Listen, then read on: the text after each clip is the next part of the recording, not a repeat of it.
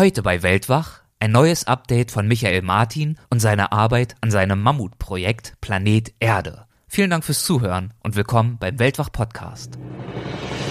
Gespräche mit Landeskennern und Abenteurern. Einblicke in faszinierende Orte. Aufregende Geschichten von unterwegs. Das ist der Weltwach Podcast mit Erik Lorenz. Also ich werde im Dschungel nicht warm. Ja. Wüste ist einfach Wüste, nicht umsonst war ich Wüstenfotograf ich gehe das Projekt natürlich auch mit 30 Jahren Wüstenfotografie an und habe damit sowohl mit dem Meer als auch mit dem Regenwald fremdel ich ein bisschen. Ich kam ja am Flughafen in Dubai schon ein bisschen doof vor. Wir hatten sage und schreibe 120 Kilogramm Handgepäck und haben geschafft, diese 120 Kilogramm Handgepäck auf sieben Taschen zu verteilen, die wir zu zweit um uns herum hingen.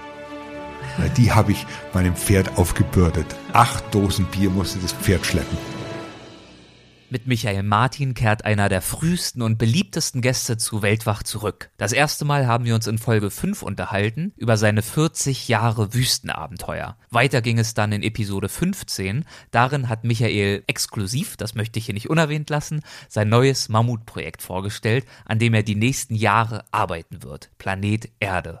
Ja, und dazu gab es dann in zwei weiteren Folgen nochmal das eine oder andere Update. Für die Hörer, die all diese Highlight-Folgen verpasst haben, nochmal ganz kurz zusammengefasst. Michael ist ein Fotograf und Autor, der sich auf Wüsten- und Trockengebiete spezialisiert und damit weltweit einen Namen gemacht hat. Er hat bereits über 200 Wüstenreisen unternommen, darüber mehrere Fernsehdokumentationen produziert und mehr als 20 Bücher veröffentlicht. Allein für sein letztes Projekt hat er alle Wüsten der Erde auf allen Kontinenten und in fast 50 Ländern besucht, viele von diesen Wüsten mehrfach. Für das Nachfolgeprojekt, wie gesagt, Planet Erde ist der Titel, ist Michael nach wie vor nahezu unentwegt unterwegs in nahezu allen Winkeln der Welt und diesmal unterhalten wir uns über seine neuen Abenteuer in Peru, Bolivien, im Südpazifik und in Zanska im Himalaya. Viel Spaß, los geht's. Hallo Michael, herzlich willkommen zurück bei Weltwach. Hallo, guten Abend. Du bist der mit Abstand am häufigsten zurückgekehrte Stammgast. Das ist mittlerweile die fünfte Folge mit dir. Allerdings liegt dein letzter Auftritt bei Weltwach schon wieder eine ganze Weile zurück. Das war Episode 35, die Live-Folge, die wir mit deiner Frau Ellie in München hier aufgenommen haben. Aber ich möchte natürlich meiner Rolle als Martinscher Haus- und Hofberichterstatter weiterhin gerecht werden. Und deshalb freue ich mich sehr über die Gelegenheit, mal wieder ein Update von dir zu bekommen zu deinem Projekt Planet Erde für die Hörer, die es vielleicht nicht mehr ganz gegenwärtig haben oder vielleicht sogar verwerflicherweise die Folgen mit dir noch nicht alle gehört haben. Erzähl doch noch mal kurz, worum es bei diesem Projekt geht.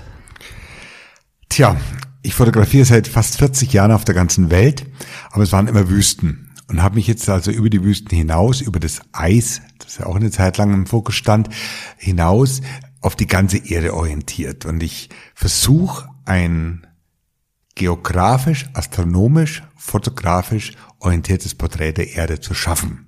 Die Erde als Planeten in unserem Sonnensystem erstmal vorzustellen, ihren Werdegang über die viereinhalb Milliarden Jahre zu zeigen und dann darzustellen, in was für einem wunderbaren Zeitalter, Erdzeitalter, wir leben. Die Erde steht in voller Blüte und hat eben diesen Menschen hervorgebracht, der eben diese Erde drauf und dran ist zu zerstören. Und es wird also eine starke ökologische Komponente geben, wobei ich nie ideologisch werden möchte. Und es wird eine stark geografisch-astronomische Komponente geben. Und dafür reise ich kreuz und quer durch die Welt, nicht nur in die Wüsten, nicht nur ins Eis, sondern eben nun auch in den Regenwald, in die Savannen, in die Steppen, in die gemäßigte Zone. In Oberbayern war ich auch schon, ja, sind wir gerade. Und ja, in hohe Gebirge, Himalaya, Anden, auch viel im ozeanischen Gebiet, ob das jetzt an der ostgrönländischen Küste ist oder im Südpazifik.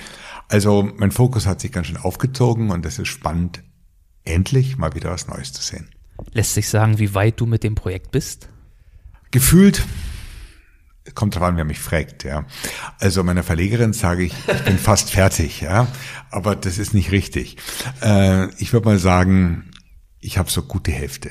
Ja, mir selber rede ich ein, ich bin weiter, aber ich schätze mal so gute Hälfte. Ich sehe so ein bisschen auch in meinem Konto. Die Hälfte des Budgets ist ausgegeben. Ich war im Jahr 2018 sieben Monate netto unterwegs, 2017 auch viel unterwegs und ja, 2019 wird ein Reisejahr sein. Nochmal viele, viele Monate werde ich unterwegs sein, zusammen mit Ellie, zusammen mit Jörg und dann 2020, ein Jahr später, soll es dann soweit sein, dieses Projekt zu präsentieren. Aber du reist auf jeden Fall weiter, bis das Budget ausgeschöpft ist, oder könnte man theoretisch auch sagen, so, jetzt habe ich genug Bilder, jetzt ist Schluss? Nein, Die hättest das du ja wahrscheinlich jetzt kein schon. Ansatz, sondern ich reise einfach so lang, äh, wie es es braucht, ja, wie es, wenn es über das Budget hinausgeht, dann mache ich es auch über das Budget hinaus, ja, und äh, reise weiter. Es muss so lang fotografiert und erlebt werden, bis wirklich die Sache intensiv, dicht ist, ähm, in sich trägt und das kann früher oder später sein. Und wenn es ein Jahr mehr dauern würde, dann wird es mal ein Jahr mehr dauern, aber das ist nicht der Fall, denke ich. Das letzte Mal haben wir uns unter anderem über deine Reisen ins eisige Jakutien unterhalten und nach Kamtschatka in der sibirischen Eiseskälte. Aber danach ging es für dich natürlich wieder weiter, immer weiter, immer neue Reisen. Zum Beispiel auch an einen Ort, über den wir uns in unserem allerersten Gespräch schon ganz kurz unterhalten haben, die Atacama-Wüste. Und du hast sie damals als relativ spröde und schroff beschrieben, als eine Wüste, die nicht unbedingt die Klischeewüste für Einsteiger ist, aber die eben ihre ganz eigene Faszination ausstrahlt. Und mittlerweile war ich selbst dort und habe den Eindruck auch bestätigt gefunden. Und du warst jetzt eben auch wieder dort. Warum bist du jetzt für dein neues Projekt wieder in die Atacama zurückgekehrt?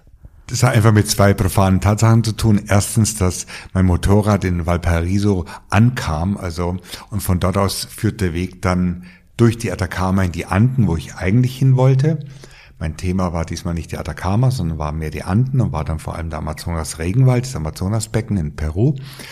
Aber ich hatte auch noch ein spezielles Ziel in der Atacama, das war mein Herzensanliegen, es war die größte, die beste, die tollste Sternwarte der Welt, weil ich komme ja von den Sternen und es war immer mal ein Lebenstraum von mir, in La Silla die europäische Südsternwarte zu besuchen, wo die modernsten Teleskope der Welt stehen, zusammen mit Paranal, einem Nachbarperk, wenn man so will, in der Atacama. Und dort hatte ich dann die Gelegenheit, mit den Astronomen eine ganze Nacht oben in der Atacama auf zweieinhalbtausend Metern Höhe zu verbringen, an den modernsten Teleskopen der Welt zu stehen und den Sternen ganz nah zu sein und den Astronomen über die Schulter zu gucken, wie so, wie sie Exoplaneten jagen, weil es ja ganz spannend, wenn ich ein Planet, ein, ein Porträt über das Planet Erde fotografiere, habe ich natürlich auch den Blick nach draußen, raus aus unserem Sonnensystem, auf andere Planeten, die erdähnlich sind. Das wäre meine werden, Frage. Was ist ein Exoplanet? Ein Exoplanet, das gibt es noch gar nicht so lange. 1992 wurde der erste entdeckt, sind Planeten in anderen Sonnensystemen. Man hat ja immer zunächst mal gedacht, die Erde oder auch unsere Planeten sind einzigartig im Weltall. Man hat aber dann schon geahnt und dann erst 92 beweisen können, dass auch andere Sterne Planeten haben. Der große Unterschied ist ja, dass die Sonne oder die anderen Sterne im Grunde genommen Energie durch Kernfusion produzieren und die Planeten eben keine Energie produzieren, sondern von ihren Sternen, wir von unserer Sonne, die Energie erhalten. Und ein Exoplanet kreist quasi, wie auch unsere Erde, um die Sonne, um seinen Stern. Und das ist natürlich ganz spannend, weil wenn es irgendwo Leben auf in unserem Weltall gäbe, dann kann es es nur auf anderen Exoplaneten geben. Die anderen sieben Planeten unseres Sonnensystems, das wissen wir heute, kommen dafür nicht in Frage. Vielleicht gab es mal Leben auf dem Mars, aber eher unwahrscheinlich. Aber es gibt doch eine ganze Reihe von erdähnlichen Exoplaneten, wo Leben sein könnte. Und damit beschäftigen sich die Frauen und Männer auf La Silla und es war spannend, mit denen zu reden. Konntest du ihn auch ein bisschen über die Schulter schauen ja, bei ihrer das Arbeit? Das darf man sich nicht so romantisch vorstellen. Die liegen da nicht mit Feldstechern und schauen die Sterne an oder schauen auch gar nicht ins Okular, sondern die sitzen an ihren Rechnern. Die denken quasi die Sterne und die Operatoren, die Operators, die steuern die Instrumente. Es geht sogar so weit, dass viele Instrumente von Amerika, Nordamerika, von Japan oder von ähm, Europa aus ferngesteuert werden. Also Wind, Sand und Sterne, Saint-Exupéry, vergessen was, ja. Moderne Astronomie findet in der Wüste, findet in der Atacama statt. Aber das ist ein hochtechnisierter Vorgang, der aber trotzdem faszinierend war anzuschauen. Romantisch wurde es aber wahrscheinlich trotzdem, spätestens als du dann deine eigene Kamera ausgepackt hast dort oben. Ja klar, natürlich. Das war eine natürlich mondlose Nacht. Ich habe auch eine solche gewählt und starker Sternenhimmel, einer der besten überhaupt auf der Welt. Keine Lichtbelästigung durch irgendwelche fernen Städte etc. Und es war dann schon toll, die Kuppeln im Vordergrund zu haben und dann immer die Fernrohre sich so bewegen zu hören, wie die ferngesteuert neue Objekte anpeilen. Und ich stand da die ganze Nacht mit meiner Kamera und habe Bild fotografiert.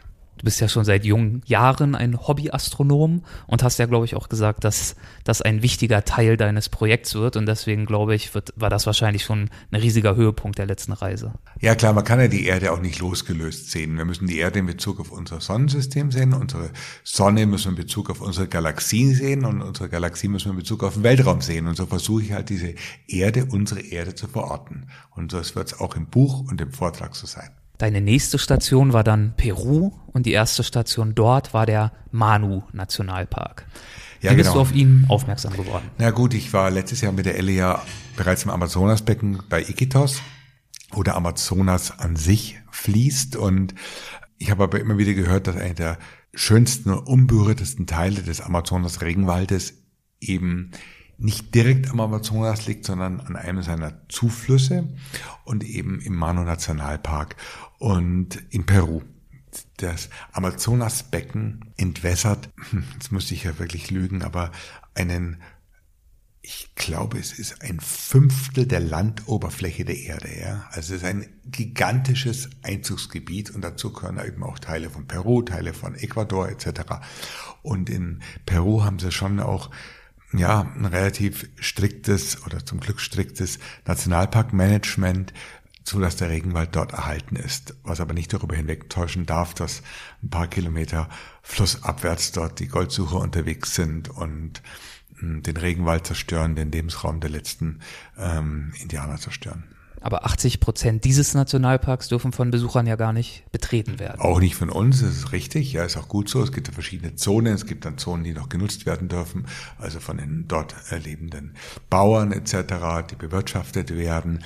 Aber es gibt ein Gebiet, das eben auch von Reisenden äh, betreten werden darf und das größte Gebiet ist unbetretbar. Und da gibt es wirklich auch mh, hm, unkontaktierte Völker. Ja. Wir hatten erst kürzlich den Vorfall auf den Andemanen, wo ein Missionar ähm, von einem Pfeil getroffen worden ist, eines solchen unkontaktierten Volkes. Und die gibt es eben auch in diesen Gebieten im National Manu Nationalpark.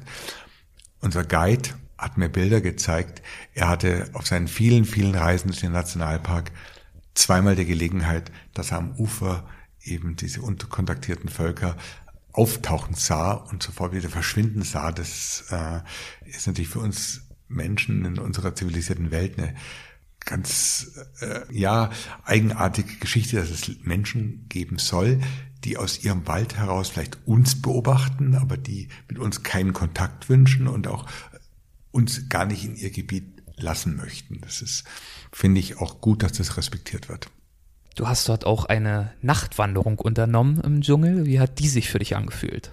Also ich werde im Dschungel nicht warm. Ja, Wüste ist einfach Wüste. Nicht umsonst war ich Wüstenfotograf und ich gehe das Projekt natürlich auch mit 30 Jahren Wüstenfotografie an und habe damit sowohl äh, mit dem Meer als auch mit dem Regenwald fremdel ich ein bisschen. Also dabei ja. bleibt es. Das hast du beim ja, letzten Mal auch schon erzählt. Ich ja, dachte ja. jetzt vielleicht Nein, ist nochmal eine also neue Liebe dann nicht zum Spinnenfan und Schlangen hänge ich mir auch nicht um den Hals. Also äh, es hat irgendwie was Unheimliches an sich und mh, mm, so eine Tarantel in der Nacht aus ihrem Loch rausschlüpfen sehen, ist für mich jetzt kein angenehmer Anblick. Ich finde es interessant, ich fotografiere das, lass mir es auch gerne zeigen, aber wohlfühlen tue ich mich da nicht und bin dann wirklich sehr froh, äh, wenn ich dann auch wieder in mein Zelt oder in meine Hütte zurückkehren kann. Äh, das andere ist im Regenwald für uns Fotografen ein Riesenproblem. Das ist zunächst mal das oft schlechte Wetter, aber vor allem eben die mangelnde Perspektive, dass wir einfach diese Horizontsicht nie haben. Und ähm, selbst wenn man auf den Berg raufsteigt, der Regenwald geht er mit nach oben und man hat einfach nicht diese Blicke. Und Gott sei Dank gibt es ja kurzen Drohnen, die zwar in Peru verboten sind, aber die man natürlich auch trotzdem im Land äh, verwenden kann, wenn man die Nerven hatte, mir das Land zu schmuggeln. Und dann kann man wenigstens mal die Drohne über die Baumwipfel steigen lassen. Und das haben wir ganz ausführlich getan und haben dann, ja, schon ganz tolle Perspektiven auf diese meandrierenden Zuflüsse des Amazonas bekommen. Ähm, die sind ja teilweise in die Meander auch abgeschnitten. Ähm, die sind tote Meander, werden dann zu so halbmondförmigen Seen. Ganz berühmter ist dann der See San Salvador, wo auch National Geographic große Reportagen gemacht hat, wo ganz bestimmte Tiere, Riesenotter noch zu finden sind. Das ist schon, ja, ohne das Wort überzustrapazieren, paradiesisch. Ja, so könnte die Erde sein, wenn wir Menschen sie nicht so zerstört hätten. Wie hast du die Stunden auf dem Boot verbracht? Ihr habt ja euch sehr viel auch auf den Flüssen natürlich fortbewegt. Wie hast du diese Stunden erlebt, diese bewaldeten, dichten Ufer, die keinen Einblick zulassen? Die Flüsse sind ja im Grunde genommen eigentlich die Straßen im Amazonas. Es gibt zwar inzwischen auch viele reingeschlagene Straßen, aber die meisten Verkehrsverbindungen laufen über die Flüsse. Insofern sind die Flüsse für Reisende ganz, ganz wichtig, um überhaupt tiefer reinzukommen in den Regenwald. Und sie schaffen auch ein bisschen Pause vom Regenwald, weil der Fluss bietet einfach ein bisschen aufatmen, bietet eben auch die Horizontsicht, bietet ein bisschen mehr Weite, auch die Mücken scheinen weniger als im Regenwald selber, schafft ein bisschen Kühlung. Ich empfand die Stunden auf dem Boot, nicht zuletzt durch den Fahrtwind, auch immer als erholsam, ja. Und war immer wieder froh, wenn wir raus waren aus dem Wald und wieder rauf aufs Boot und weiter, ja.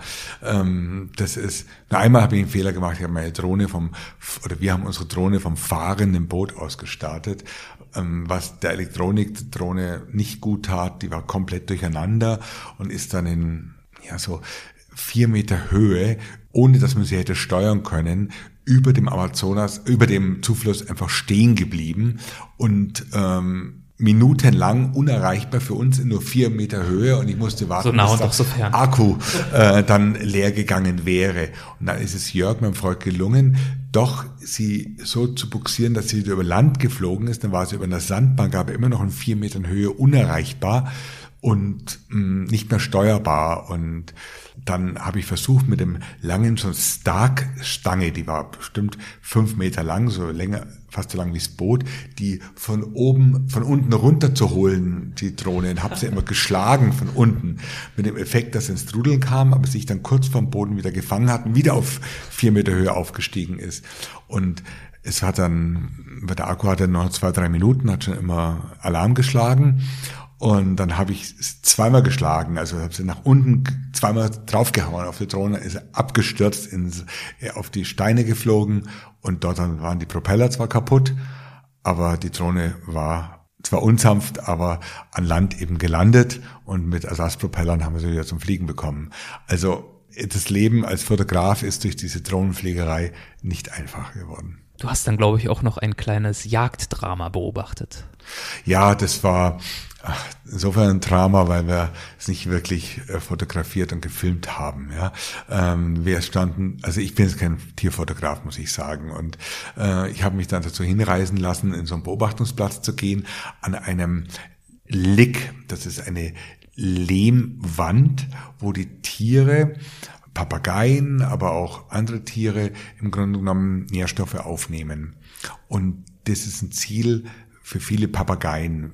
Die sind aber total nervös, diese Tiere, weil sie Angst haben, von Raubvögeln gefasst zu werden. Und die brauchen lange, sich dann an dieser Lehmwand festzukrallen, um eben Lehm zu picken.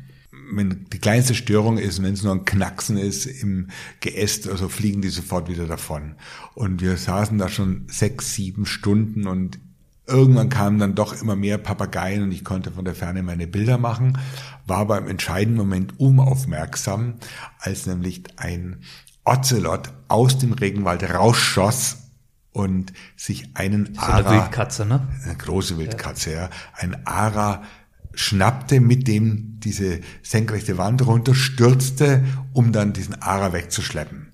Und dann war ich endlich an meinem Objektiv, an meiner Kamera und konnte das Wegtragen der Beute wunderbar fotografieren, aber das Rausschießen, da musste ich dann wirklich auf zufällige Handyaufnahmen eines chinesischen Touristen zurückgreifen. Das ist bitter. Äh, das ist ganz bitter gewesen. Musste den noch anflehen, dass ich die mir die kopieren darf, äh, wo man dann ganz schemenhaft sieht, wie der Ocelot da rausschießt und eben den Ara sich schnappt. Und ich bin mit Jörg dann auch noch über Kreuz geraten, weil der auch nichts Besseres wusste, als zu seiner Fotokamera zu stürzen, um diesen Ocelot mit Ara zu fotografieren, anstatt zu filmen, wie es eigentlich in dem Moment seine Aufgabe gewesen wäre. Und insofern haben wir jetzt eine Menge Bilder, ähm, die auch ganz gut sind, aber entscheidenden Moment verpasst und zweitens keine Filmaufnahmen. Also im Grunde genommen ist das Leben als Fotograf ein einziges Auf und Ab. Und es gibt schon viele Ups, ja, also viele Tiefpunkte und äh, im Regenwald mehr als in der Wüste perfekte Überleitung, denn nach dem Ab geht es natürlich auch wieder auf, in diesem Fall hoch hinaus in die Anden. Das war nämlich deine nächste Station in Peru. Ja, man kann es gar nicht so sagen, nächste Station, es verbindet sich ein bisschen miteinander. Ähm, der Regenwald ist ja quasi am Ostabhang der Anden und die Anden stoßen ja geradezu an den Regenwald. Es ist total faszinierend, vom Regenwald in die Anden hoch zu gucken oder von den Anden runter in den Regenwald zu gucken.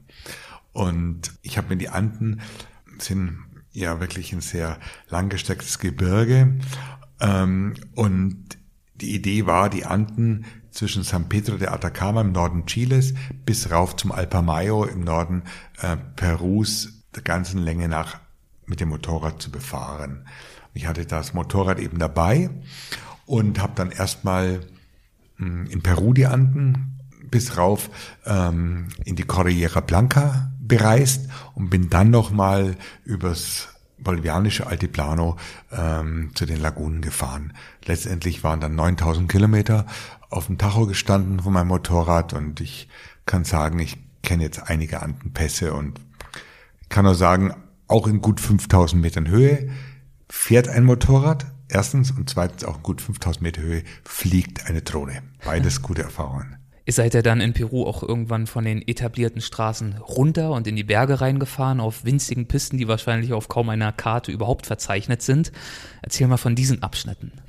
Du, ähm, es ist immer spannend, die Hauptstrecken zu verlassen und äh, Nebenstrecken zu fahren. Erstens, weil es fahrtechnisch natürlich eine Herausforderung ist, weil du auch dann in andere Gebiete kommst und diese Pässe sind extrem spektakulär ich meine, Leitplanken oder irgendwas ist sowieso völlig unbekannt, alles einspurig, alles unbefestigt, ja. Und ein Aha-Erlebnis hatte ich, als wir an einem 5300 Meter hohen Pass mal die Drohne hab aufsteigen lassen und das Ding ein bisschen nach außen fliegen lassen und dann auf die Serpentinen äh, von oben fotografieren hab lassen. Und dann siehst du dann wirklich, wie ja, wie so Gedärme sich da die äh, Haarnadelkurven da von 4.000 auf 5.500 hoch äh, schlängeln. Dann wird erstmal klar, was für Dimensionen das hat. Wir reden hier vom Großglockner oder äh, vom Stilzer Jochen Alpen. Jeder Motorradfahrer ist da total heiß drauf, aber es ist nichts gegen die Andenpässe. Das ist der Hammer da, ja. Also, mh, mm, man muss schon ein bisschen fahren können, gute Nerven haben und, aber man kommt natürlich dann auch in Höhenlagen, wo man natürlich auch diese Horizontsicht wieder hat, weil die Anden sind sehr tief oft eingeschnitten und ähm, du bist immer nach oben. Wie die Bäume nach oben wollen, ins Licht wollen, wir Fotografen wir auch nach oben. Und dann hast du einfach den Blick auf diese wunderschöne Eisriesen der Cordillera Blanca. Also das ist schon ganz toll. Konntest du auch auf den Hochebenen gewisse Einblicke in die Lebensumstände der Menschen gewinnen? Die sind sehr unterschiedlich natürlich. Ähm, das kommt natürlich auch sehr stark aufs Land an. Es gibt durchaus wohlhabende Länder wie Chile, ähm, wo im Grunde genommen der Bergbau doch, ich möchte mal sagen, eine große Mittelklasse geschaffen hat, wo auch ein Minenarbeiter ein auskömmliches Leben hat, vielleicht auch ein Auto hat und eine anständige Wohnung hat. Und dann gibt es eben Länder, wie Bolivien, das das ärmste Land in Südamerika ist, ähm, wo die Verhältnisse nach wie vor haarsträubend sind. Ich war in Potosi, das berühmte Silberberg, ähm, der Potosi überragt, wo ja seit, das, seit dem 19. Jahrhundert, also sogar noch aus früheren Zeiten, Silber rausgeholt worden ist, das jetzt weitgehend erschöpft ist, aber durch andere Erze ersetzt wurde. Und wenn auch die Mine nicht mehr in Hand von einer Minengesellschaft ist, sondern genossenschaftlich ähm, verwaltet und bearbeitet wird, sind die Zustände unglaublich. Ja, ähm, die haben verlieren pro Jahr 35, im Schnitt 35 junge äh, Männer äh, durch Explosionen, durch Unfälle, durch ähm, Vergiftungen und Einstürze. Und darüber hinaus wird keiner der jungen Kerle, mit denen ich in der Mine drin war, älter als der Cerro Rico in genau, Bolivien, richtig? Genau. Ja. Der wird keiner der jungen Männer äh, älter als 40 Jahre, weil sie sich alle diese Staublunge holen und äh, daran schlichtweg sterben. Und es, man muss sich mal die Verzweiflung dieser jungen Männer äh, vor Augen halten, die wissen, was sie tun, die, äh, die wissen, was sie erwartet äh, und trotzdem in die Mine gehen, weil sie dort halt einfach mit einem ordentlichen Gehalt rauskommen und damit ihre Familie ernähren können. Aber die opfern sich quasi auf dafür. Ja. Und also ich war dreieinhalb Stunden in der Mine drin. Es hat mir gereicht, ja. Es ist alles händisch. Ähm, selbst die Loren werden mit der Hand geschoben, selbst die, ähm, die, Seilzüge, äh, um Gestein nach oben, nach außen zu schaffen, werden mit der Hand gezogen und so höhlen die den Berg bis heute mit der Hand aus, ja. Und nach dreieinhalb Stunden in dieser Hitze, in dieser katastrophalen Luft, in diesem Staub. Ist das eng? Sind das extrem eng, extrem. Du kannst nur gebückt gehen. Ich bin groß und also ich konnte immer nur so ganz gebückt gehen, habe mir zigmal den Kopf angeschlagen und dann kommen da immer im Dunkeln irgendwelche Gestalten entgegen, die dort eben zu ihren jeweiligen Arbeitsstellen gehen. Das ist schon auf der einen Seite bedrückend, ja. Auf der anderen Seite fällt aber eben auch hier diese diese Kraft, diese Lebensfreude dieser Minenarbeiter auch wieder auf, ja, die natürlich mit Unmengen an Coca-Tee, ist übrigens der einzige Markt der Welt, wo du lauter illegale Sachen kaufen kannst, auf dem Min Markt der Minenarbeiter vor dem Eingang der Mine. Da kannst du Coca-Blätter kaufen, was bei uns ja auch nicht legal wäre, und du kannst Dynamit kaufen. Also Dynamit in Stangen, in Zeitungspapier eingerollt, weil mit dem Dynamit wird dann eben in der Mine gesprengt. Ja. Und ähm, für uns ist das natürlich alles schon ja einfach bedrückend, das kann man nicht sagen. Ja.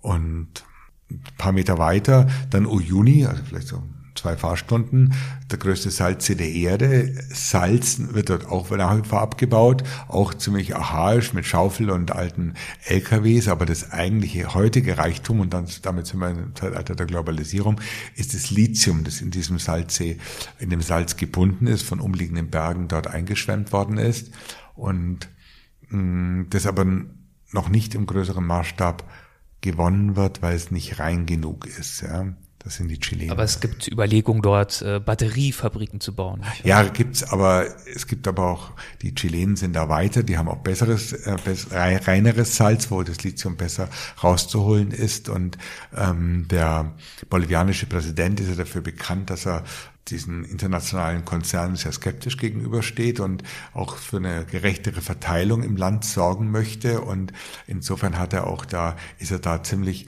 mh, hm, am Bremsen, um dort internationale Minenkonzerne reinzulassen, ja, oder versucht dort Wege zu finden, sein Land da besser beteiligt zu wissen. Eine andere Station war der Südpazifik. Hier wart ihr unter anderem auf der Insel Vanuatu. Die haben wir im Weltwach-Podcast schon in Folge 39 mit Ulla Lohmann kennengelernt. Warum hast du bzw. habt ihr, in dem Fall war Ellie wieder mit dabei, Vanuatu angesteuert? Also zunächst war man nach Südamerika, war ich dann zu Hause für acht Tage, ja. Äh, acht, acht Tage. Tage. da haben wir uns auch gesehen, warst du bei unserem Fest, Fotografenfest. Ah, das ja, waren ja. meine einzigen acht Tage, die ich im Sommer 2018 zu Hause war. Ich bin am 22. Mai nach Südamerika, bin dann im Juli kurz zurück und dann sind wir am 22. Juli ähm, am nächsten Tag nach dem, ein paar Tage nach dem Fotografenfest sind wir wieder aufgebrochen, ähm, nach richtig Südsee. Wir haben angefangen, eigentlich in Fidschi und waren auf Tonga und waren dann in Vanuatu. Und Vanuatu war schon ähm, das interessanteste Ziel, ähm, weil wir dort halt eine Art, verschiedenste Arten von Vulkanismus haben. Und du kannst dir wirklich die Arten von Vulkanismus aussuchen. Und wir, auf Tana gibt es so einen Stromboli-artigen Vulkanismus, der sehr explosiv ist, mit großen Explosionen.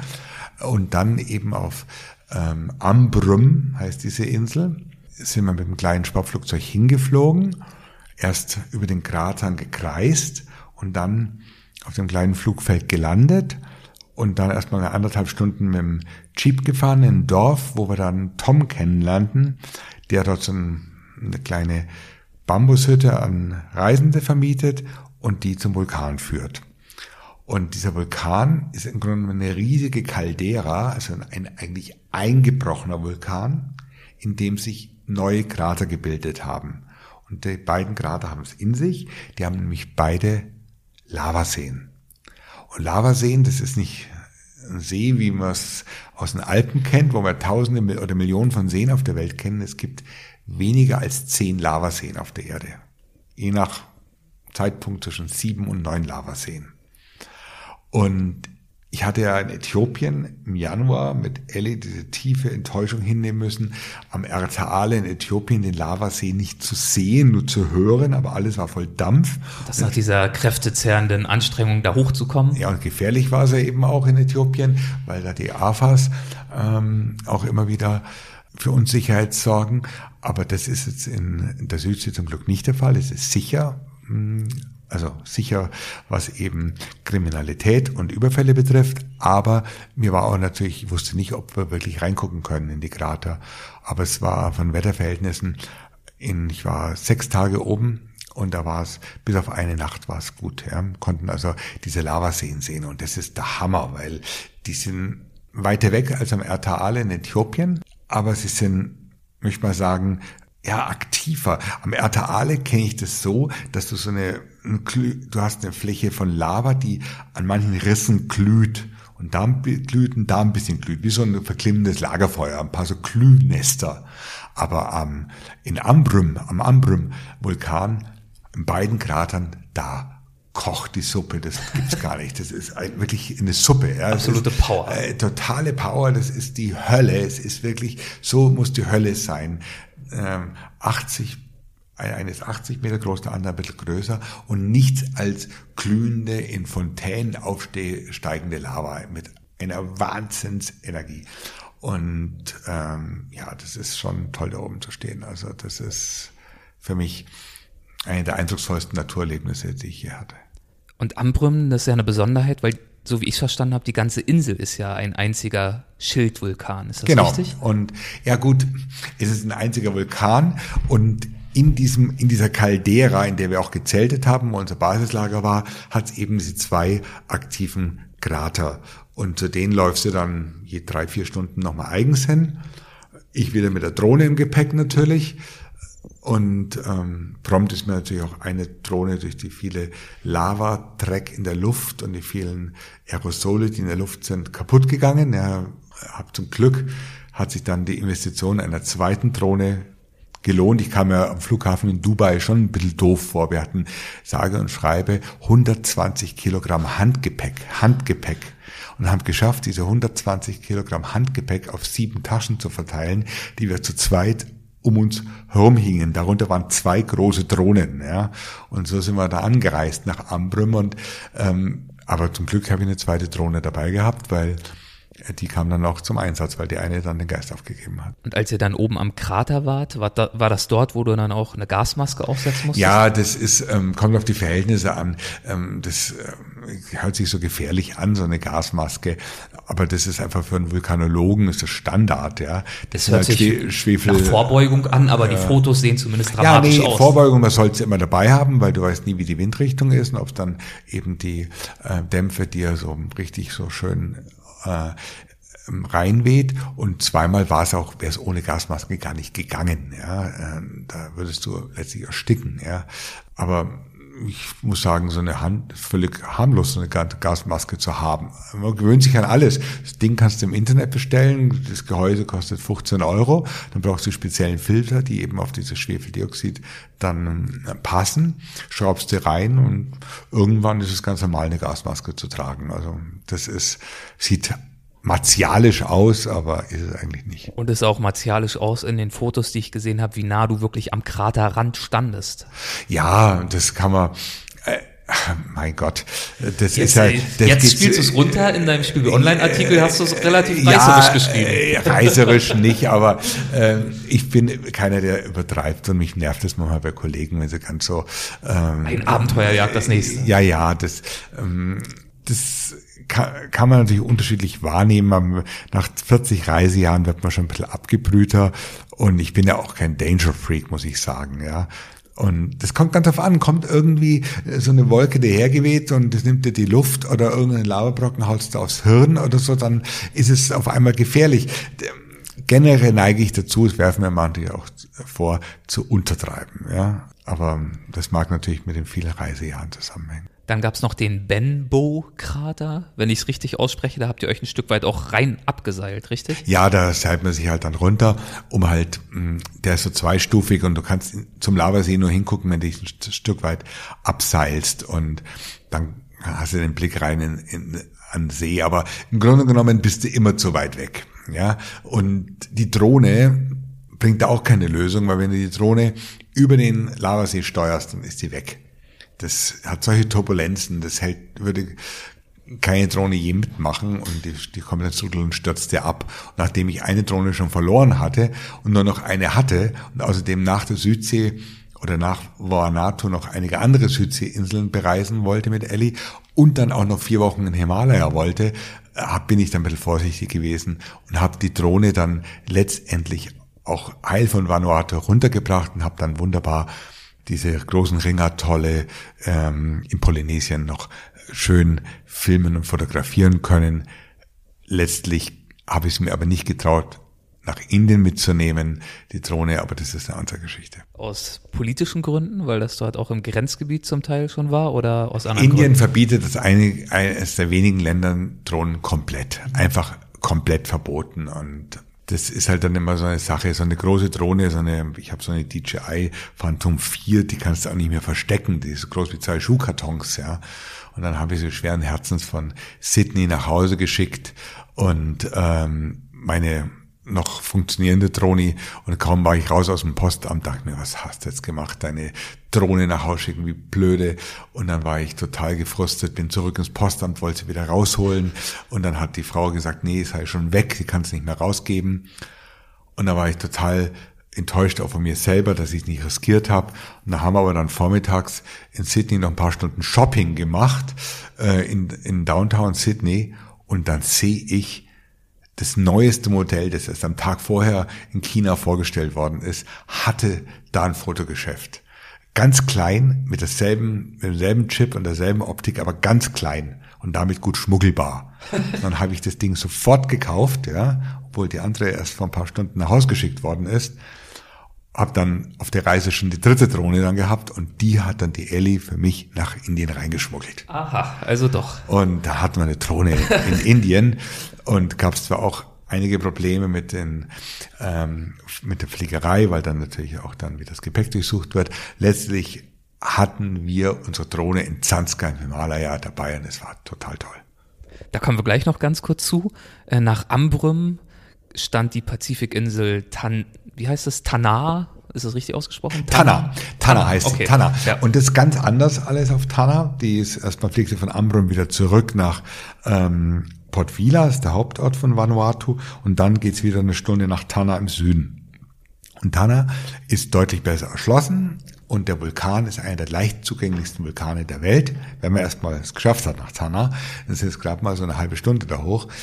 James Cook hat ihn übrigens entdeckt. Das Leuchtfeuer der Südsee, der Leuchtturm der Südsee hat er ihn genannt. Weil? Hat dann, ja, weil er natürlich schon von hunderten von Meilen, Seemeilen dieses Ding gesehen hat, ja, und dann seine. Und weil er vor allem seit Jahrhunderten kontinuierlich ja, ist, ausbricht. Seit Menschengedenken. Das ist immer, ja das Besondere. Immer, immer, immer, immer.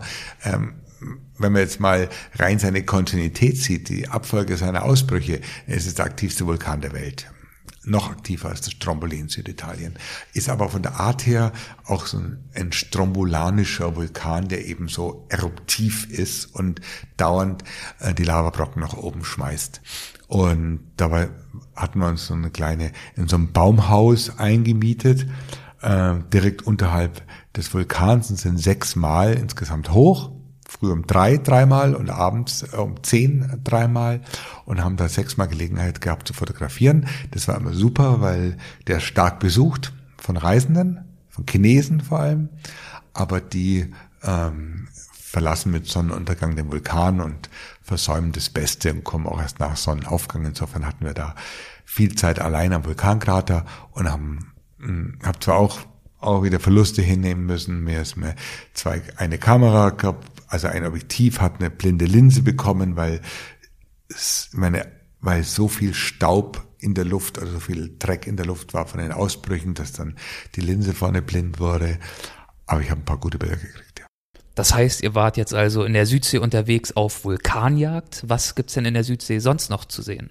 Wasser, Wasser und nochmal Wasser. Ja, ich meine, der Südpazifik, das ist ja unglaublich, was für Wasserflächen das sind. Es ist ja mit Abstand das größte Meer der Erde und dort ja, ist die Inselwelt doch ganz anders, als wir es zum Beispiel jetzt so von aus dem Mittelmeer kennen, weil die Inseln sind so winzig und so voneinander entfernt, ja, dass es auch keinen Fährverkehr zwischen den Inseln gibt, sondern du musst dich immer mit dem Flugzeug bewegen. Und wir haben uns da wirklich eine ganze Reihe von Inseln angeschaut. Also wenn ich jetzt sage, wir waren auf dem Fidschi, dann reden wir mal von 330 Inseln, aus denen die Fidschis bestehen. Und dort haben wir uns dann konzentriert auf die Yasawa-Inseln, ja, eine Inselkette, wo es eine Wahnsinns-Unterwasserwelt gibt, wo ich meinen ersten Tauchgang meines Lebens mit Geräte, Geräten absolviert habe, tief beeindruckt war. Aber das braucht es gar nicht, die Geräte, sondern Schnorchel und Taucherbrille reichen, um zum Beispiel diese Mantas zu sehen. Das ist ein Wahnsinn, diese Rochen, die da wie so Raumschiffe über den Meeresboden gleiten, zwei, drei, vier Meter im Durchmesser. Oder wir sind ähm, in Fidschi auch mh, mit Riffhaien, also so zwei Meter fünfzig langen Riffhaien geschwommen. Das war auch meine erste Begegnung mit Haien und ich musste lernen auch, dass es eigentlich geht, ja, und dass man auch keine Angst haben muss. Wir waren dann auf Tonga, ähm, das ist ja das einzig Königreich des Pazifiks, ja, und dort sind wir mit Walen getaucht, mit großen Buckelwalen, die dort im Südwinter ihre Jungen bekommen und wenn du da mal so einen 30-Tonnen-Koloss direkt neben dir schwimmen hast. Die Ellie hat sogar die Schwanzflosse berührt, also wirklich ganz unmittelbar. Also das ist für mich als Nichttaucher schon ein ganz irres Erlebnis gewesen. Und ich glaube, wir haben schon richtig gemacht, dass wir versucht haben, so viel wie möglich unter Wasser den Pazifik kennenzulernen, aber eben auch ganz stark von der Luft, weil ähm, die Drohne ist einfach wieder göttlich für diese Inseln, weil das sind ja teilweise wirklich sehr kleine Inseln, nur 100 oder 80 Meter im Durchmesser, umgeben von weißem Sandstrand und dann außen das Riff, das Korallenriff, wo dann eben die Wellen anbrannten. Und wenn du dann deine Drohne 500 Meter steigen lässt, dann sind es Bilder, die sind schon zum Niederknien. Und ähm, so haben wir eine ganze Odyssee mit Taucherbrille und Drohne, wenn du so willst, durch die Südsee unternommen. Wir waren auf den Cook-Inseln, ähm, in Atutaki, das gilt als die schönste Lagune der Welt. Wir waren auf den erwähnten Fidschis, wir waren in Tonga, auf den Hapai-Inseln, dann sind wir weitergeflogen äh, nach Tahiti und von dort dann nach Tuamotu, das ist ähm, eines der fünf Archipele äh, von Französisch-Polynesien. Und da war ich wieder in Rangiroa, da waren wir letztes Jahr schon, aber diesmal natürlich mit Drohne und dann war das einfach nochmal eine ganz andere Welt. Also mm, wir waren vier Wochen in der Südsee diesmal, haben viel Geld für Fliegen ausgegeben, aber mir ist schon klar, warum die Südsee als Paradies bezeichnet wird. Also es ist einzigartig. Und gerade die Kombination aus dem Blau des Pazifiks, dieser blauen Unterwasserwelt, diesen blauen Luftaufnahmen, die ich gemacht habe, und dann diesen Blutrot dieser Lavaseen der Vulkane auf Ambrym und dieses aktiven Vulkans auf Tanna, das wird, glaube ich, im Vortrag, das wären schon gute zehn Minuten, ja. Zehn Minuten. Zehn Minuten, ja. Wahnsinn. Der Vortrag All dauert. das, all das für zehn Minuten. ja, logisch, klar. Man muss natürlich sich schon Mühe geben, weil die zehn Minuten müssen dicht sein, die müssen intensiv sein und ich werde zehn Gebiete vorstellen auf der Welt. Die Südsee ist eines dieser zehn Gebiete und du wirst es nicht glauben, äh, ich war ein drittes Mal in die Südsee äh, in 2019, weil da geht noch mehr. Die letzte Station, über die wir heute sprechen wollen, ist nochmal was ganz anderes, nämlich das ehemalige buddhistische Königreich Sanskar. Hier liegen einige der abgelegensten Dörfer und Klöster des Himalayas. War es euer erster Besuch dort? Sanskar gehört ja großteils zu Ladakh oder grenzt an Ladakh und in Ladakh war ich bereits zweimal gewesen, vor 20 Jahren und vor fünf Jahren. Und insofern war es mal wieder eine Wiedersehen mit Lee. Lee ist ja quasi so der Hub, wenn man so will. Das war der, mein Zielpunkt für meine Motorradtour durch den Himalaya. Da sind wir dann angekommen. Genau, das war, es ist ja auch wirklich ein toller Ort, ja. Lee. Es ist spannend und kann vor allem sowohl von Manali aus über den Himalaya erreicht werden, wie auch von Srinagar über Kaschmir erreicht werden. Und ähm, ist damit ein Eldorado für jeden Motorradfahrer. Aber ich wollte das Motorrad diesmal nicht nach mit der Indien nehmen, weil wenn du Motorrad versuchst nach Indien reinzubringen, dann hast du schon wieder mal ein paar Tage für den Zoll und ein Riesennerv. Es wäre dann in Bombay angekommen, hätte es im Hafen Bombay holen müssen und ich habe mich da fürs Wandern entschieden und wir waren zunächst nach Lee geflogen und sind dann schnurstracks in zweieinhalb Tagen Dauerfahrt nach Zanskar gefahren. Es ist schwer zu erreichen, es ist entlegen und dort enden dann auch die Straßen und man ist nur noch zu Fuß unterwegs. Und wir waren nur Ellie und ich unterwegs und zusammen, aber unsere wichtigsten Begleiter waren acht Pferde, war der Pferdetreiber, der Horseman und ein Guide und ein Koch. Und so waren wir ein kleines Team und sind dann losgezogen und sind sehr, sehr entlegene Wege gegangen. Das ist wie bei uns in den Alpen. Es gibt den Fernwanderweg E5, wo Hunderte laufen und so ist es in Zanska auch nicht anders. Da gibt es ein paar klassische Trekkingrouten, wo gerade in der Hauptsaison im September viele Leute unterwegs sind, wo du am Tag bestimmt sagen wir, drei, vier andere Gruppen triffst. Aber wir haben uns eine Route gesucht, wo wir gar niemanden getroffen haben für acht Tage. Und es war, ja, archaisch, weil du hast, du bist ja hinterm Himalaya Hauptkamm.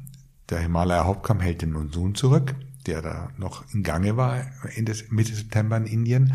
Und du läufst durch Vollwüste, durch Hochgebirge, das aber auch gleichzeitig Vollwüste ist.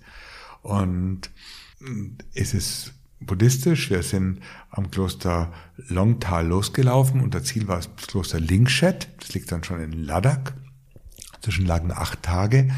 Äh, drei hohe Pässe, die jeweils über fünfeinhalb oder fünf bis fünfeinhalbtausend Meter hoch waren ähm, acht Nächte im Zelt, viele Flüge mit der Drohne, wenig Luft zum Atmen und jeden Abend eine Dose Bier. Die habe ich meinem Pferd aufgebürdet. Acht Dosen Bier musste das Pferd schleppen. Wie bist du mit der Höhe zurechtgekommen?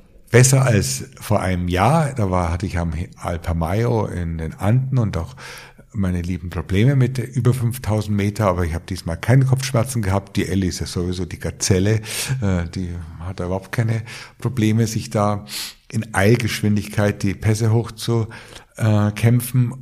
Und ich hatte nur Atemnot. Atemnot wegen der dünnen Luft, aber keine, keine, wenn du so willst, Kopfschmerzen, Schwindel und oder gar jetzt blutigen Husten oder sowas. Das sind alles die Vorzeichen von der Höhenkrankheit, die hatte ich nicht. Das heißt, ihr wart in den Anden unter anderem, ihr wart im Himalaya. Wie wirst du das aufbereiten am Vortrag? Gibt es dann den Teil Gebirge oder sind das einfach unterschiedliche Regionen, die getrennt voneinander dann betrachtet werden? Ja, so ist es, werden getrennt voneinander betrachtet und ich gebe schon zu, dass ich mit Himalaya und den Anden zwei Hochgebirge dabei habe. Ja, ist natürlich auch ein bisschen dem geschuldet, dass beide sehr, sehr fotogen sind. Ja. Ich werde andere Schwerpunkte setzen. Zum Beispiel die Anden sind ein wunderbares Beispiel, um die äh, Plattentektonik zu erklären, weil die Anden ja durch das Abtauchen der Nazca-Platte unter die südamerikanische Platte herausgehoben werden, vulkanisch stark geprägt sind. Ich bin mir noch nicht ganz sicher, wie ich das miteinander verorte, ob ich auch die Anden mit dem Regenwald zusammentue so Details äh, entstehen so langsam in meinem Kopf und werden dann 2020 schon irgendwie geklärt sein. Und dazwischen liegt noch 2019 und da hast du schon gesagt, geht's nochmal richtig los. Wie sind ja, jetzt so die nächsten Pläne? Das Jahr 2018 darf natürlich nicht ohne Reise enden. Ja, Am 27.12. geht's nach Ostafrika, leider ohne Ellie, weil die muss für ihre Prüfungen lernen. Mit Jörg zusammen geht's nach Nordtansania, da wird dann mein Motorrad hoffentlich eingetroffen sein. Und dann geht es mit dem Motorrad von Tansania, das Rift Valley nach oben, also über Kenia nach Äthiopien, äh, nochmal zum Ertaale, um dann vielleicht bei besseren Bedingungen in den Kratersee reinschauen zu können. Enden soll die Reise in Djibouti am Roten Meer. Und dann wird auch dieses Rift Valley hoffentlich im Kasten sein, wird dann die dritte Reise ins Rift Valley sein. Ja gut, und dann im Februar soll es nach Indien gehen, an Ganges, wo ähm, 10 Millionen Pilger ähm, ein heiliges Bad nehmen. Da ist die Kumbh eine der mehr, es gibt vier Kumbh eine davon ist im Februar. In Indien im April geht's nach Grönland, Ostgrönland. Im Mai geht's dann mit dem Motorrad nach Zentralasien, Kasachstan bis in Juni rein, Juli hier und August geht's dann wieder mit Ellie äh, mal gucken, wahrscheinlich nochmal nach Südamerika und auch nochmal in die Südsee. Und im Oktober, und dann bin ich durch, äh, geht dann nochmal ähm, an die Gangesquelle in Himalaya und zum Schiffling, einem der schönsten Eisriesen im Himalaya. Also mh, mm, die Ziele gehen wir nicht aus. Da frage ich mich nur, wie ich da den Anschluss halten soll. Ja, aber wenn mal nach München kommen. Ja, aber ja. du bist ja nicht hier anscheinend. ja, also im Juli oder Juni hast du gerade gesagt, ja, genau. das merke ich mir Dann schon. gehen wir das Oktoberfest und dann ähm, kriegst du ein Stück bayerischer Kultur da gebracht. Aber ich bin jetzt schon mal beruhigt, ich bin jetzt wieder so halbwegs auf dem Laufenden, auf dem aktuellen Stand. Ich danke auch für die Gelegenheit, deine Hörer, unsere Hörer auf den Stand zu bringen und freue mich auf ein weiteres mein Gespräch. Ziel ist, diese Folge noch im Dezember online zu kriegen. Das heißt, es lohnt sich gegebenenfalls, wenn du auch noch mal kurz erwähnst, was im Januar bei dir ansteht, hier in München, für die Hörer, die hier aus der Region kommen. Ja, da bin ich nicht da, aber meine Zuschauer sind hoffentlich da. Am 6. Januar gibt es in der Moffathalle vier Vorträge, ähm, die ich präsentiere. Ähm, Namentlich zumindest, indem du auf den Plakaten da irgendwo prangst. ja, und Ellie macht die Moderation und die Technik und die Verantwortung liegt bei mir. Und dann am 10. Februar zeige ich meine Show Planet Wüste äh, nochmal in der Moffathalle und am 10. März auch nochmal Moffathalle, wieder mit vier weiteren Vorträgen. Zwischendrin mache ich im Februar und März auch noch ein paar andere Vorträge. Also mh, mm, langweilig wird's mir nicht. Fantastisch. Dann vielen Dank für die neue Runde. War wieder sehr kurzweilig und interessant. Besten Dank. Danke.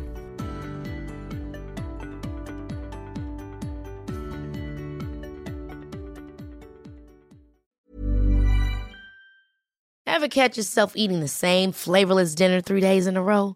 Dreaming of something better? Well, HelloFresh is your guilt-free dream come true, baby. It's me, Kiki Palmer.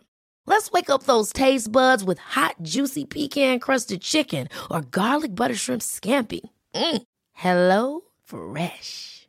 Stop dreaming of all the delicious possibilities and dig in at HelloFresh.com. Let's get this dinner party started.